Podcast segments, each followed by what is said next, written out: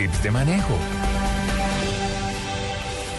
11.31 de la mañana, ahora sí, después de Carlos Huertas, ¿qué va a decirlo?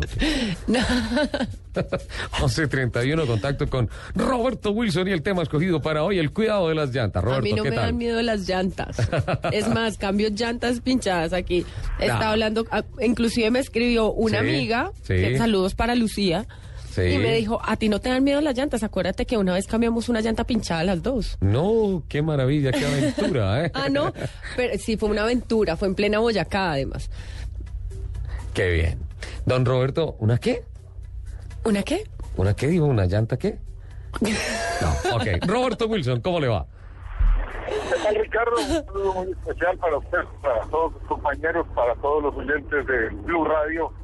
Aquí venimos de retorno ya a nuestra semana de trabajo, venimos haciendo uso de nuestras buenas llantas. Ah, perfecto. Hoy es el tema, las llantas, obviamente, el tema cuando nosotros hemos hablado anteriormente, que Nelson Asensio dice el protocolo para salvarse, lo primero es echarse la bendición.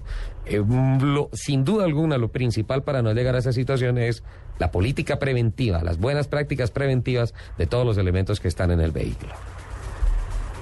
Pues Ricardo, eso ha sido, esto- yo no sé, esto, esto de las llantas ha sido como, como un tema medio tabú, porque los, los, los mismos fabricantes no, no informan bien a los usuarios de las llantas qué es lo que tienen que hacer. Por eso la gente, a mí me provocó un poquito de risa cuando la gente habla del curado de las llantas. Las llantas no se curan, las llantas ya tienen salidas de fábrica.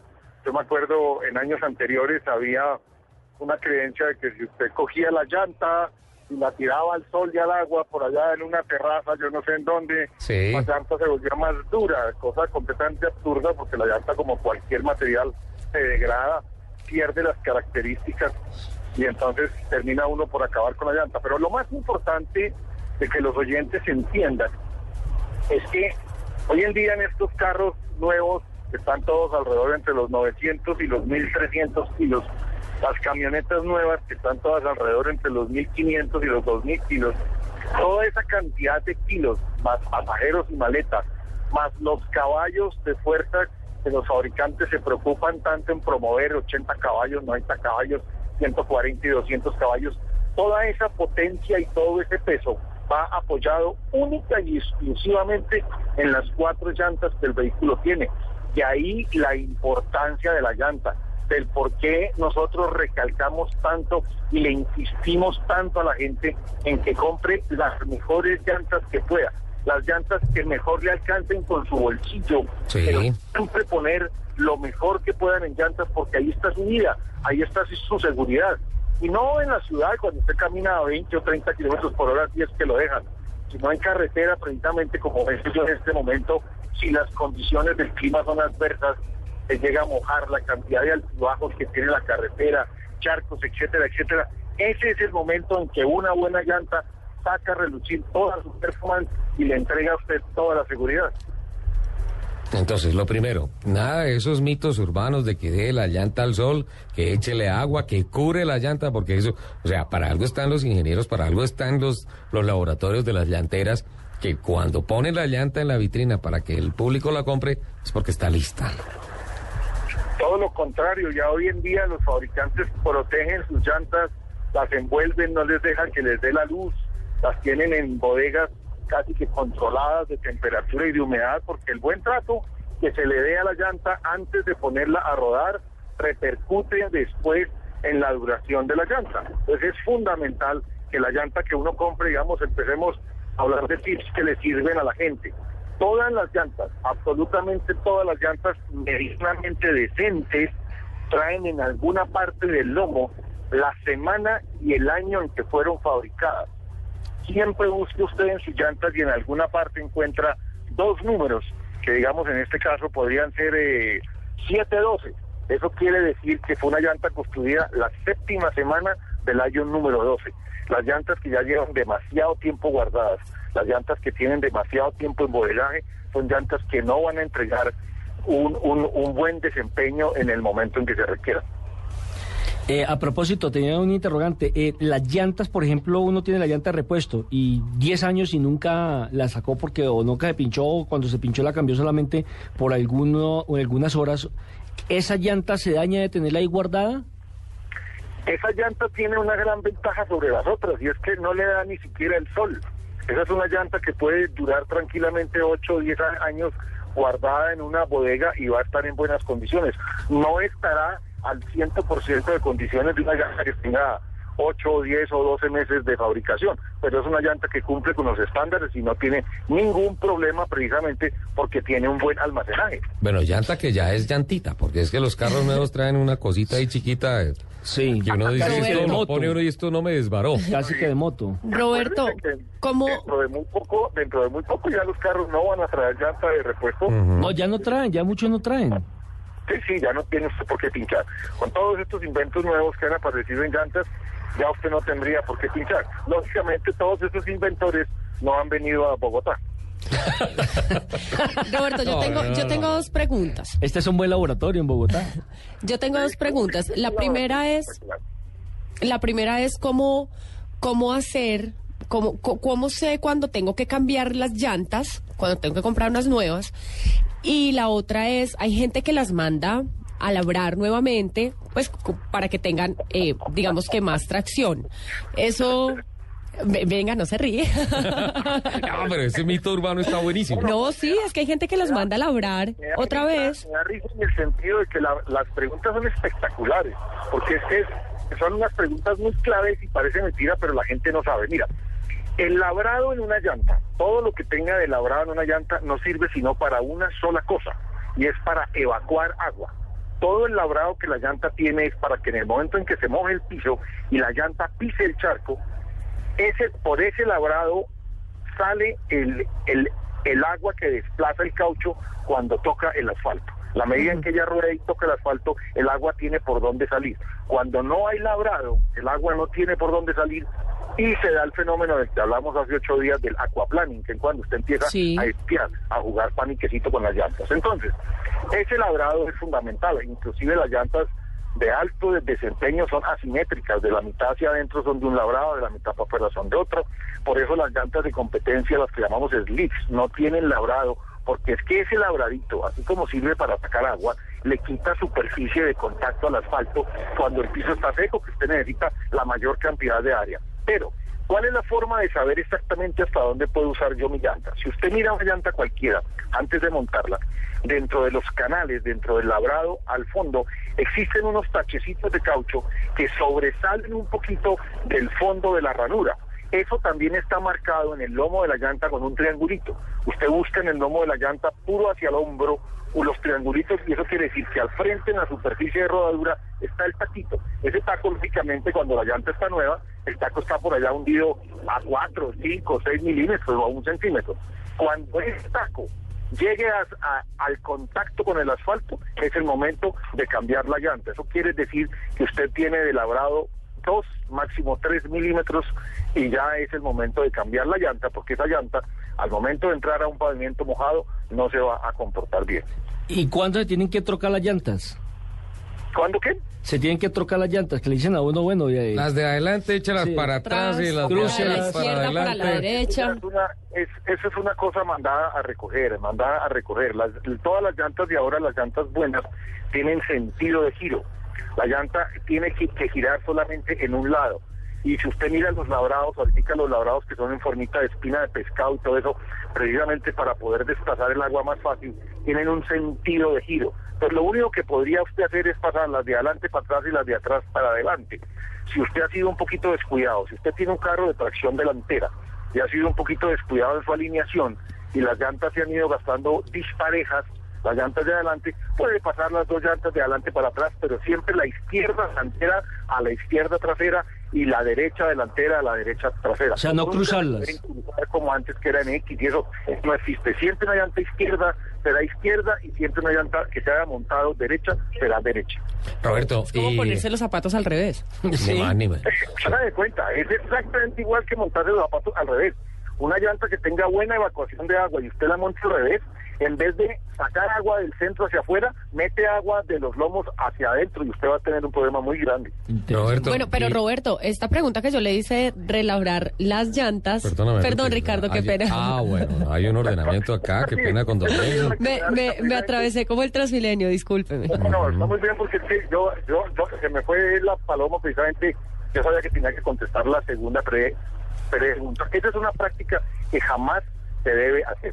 Después de las lonas de la llanta, lo que llamamos las lonas, que hoy en día son una cantidad de repuestos en nylon, después viene una superficie mínima de caucho de rodadura antes de, antes de llegar, de ebonita, antes de llegar al labrado.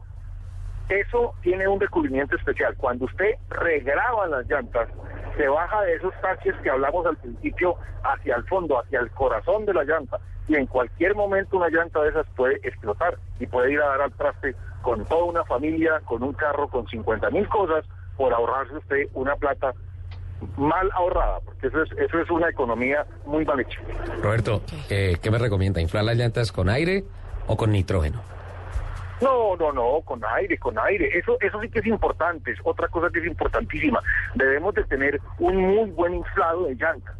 Fundamental, porque esa es la vida de la rueda. ¿De cuántas Una libras? llanta, una llanta muy inflada es una llanta que se gasta por la mitad y una llanta muy poco inflada es una llanta que se gasta en los lomos. Entonces, una, una buena presión, un- una buena presión de inflado le da a usted una, una vida útil de la llanta muchísimo más larga, aparte de que el agarre de la llanta mejora cantidades. ¿Cuál es la diferencia entre la llanta que se pincha y la llanta de los nuevos automóviles que han llegado ya a nuestro país que no se pinchan o aparentemente dicen que no se pinchan?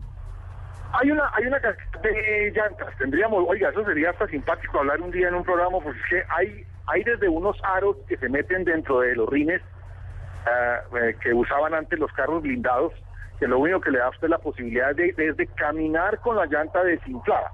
Pero de todos modos la llanta está desinflada y la llanta después de un kilometraje de 3, 4 kilómetros se va a dañar. Pero le da a usted la capacidad de poder, eh, de poder salir la situación que usted tiene. Sí. Lo otro que se hacía, ah, recién llegaron las llantas sellomáticas, estaba un líquido dentro de las llantas, eso siempre ha estado en boga y en moda, porque ese es el líquido que simplemente lo que hace es salir a tapar los huecos que se hagan durante el rodaje de la llanta. Es el famoso flip-flap. Aire dentro de las llantas. Pero la tercera parte, que es la nueva generación de llantas, son unas llantas que traen un, como unos cuerpos cavernosos que ya no son inflados con aire, que así salen desde fábrica y jamás, jamás se podrán pinchar. Usted podrá recogerle después toda la cantidad de clavos y tornillos que usted quiera, pero la llanta siempre va a conservar su volumen, su altura y su rigidez. Hay unos proyectos tecnológicos muy interesantes como el que desarrolla la llantera de NASCAR, de hacer una llanta interna en la llanta. Cosa que usted se pincha, la llanta pues Viene con su repuesto- viene con su pero interno. ahí adentro hay una nueva llanta que es la que tiene una cámara, una cámara de aire que no es afectada por la puntilla, el tornillo, el vidrio, lo que se meta y que le permite a usted llegar Plan B. hasta donde sea sin necesidad de bajarse y cambiar de llanta. Por eso es que, por ejemplo, carros como el suyo ya vienen sin llanta de repuesto. La respuesta que dan, llanta de repuesto, dije, la respuesta que dan las, las ah, fabricantes, los fabricantes de llantas es sin duda alguna, tranquilo, se le desinfló. La llanta le garantiza que usted puede llegar al sitio de, de profesionales en donde revisan qué fue lo que le pasó y le dejan la llanta sellada nuevamente El como problema, el problema es el día que quede mal parqueo y me roben una llanta. Roberto, ¿cuán- ¿cuál es, ¿cuál es la cantidad de libras que recomendables para las llantas? Pero entonces tenemos ¿Cuánto- que mirar de pesos. Por ejemplo, carros, Obviamente. carros de mil kilos más o menos, ¿cómo deberían estar? Pues generalmente los clases de llantas siempre dan, eh, varían al- un poco, no es mucho lo que se varía, pero cambia, influye un peso del carro y el manejo que se vaya a hacer.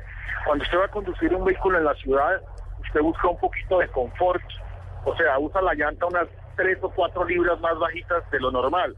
Usted puede estar usando en un carrito hasta 1200 kilos, puede estar usando algo parecido a 28 libras o 30 libras en la parte de adelante y 26 o 28 libras en la parte de atrás.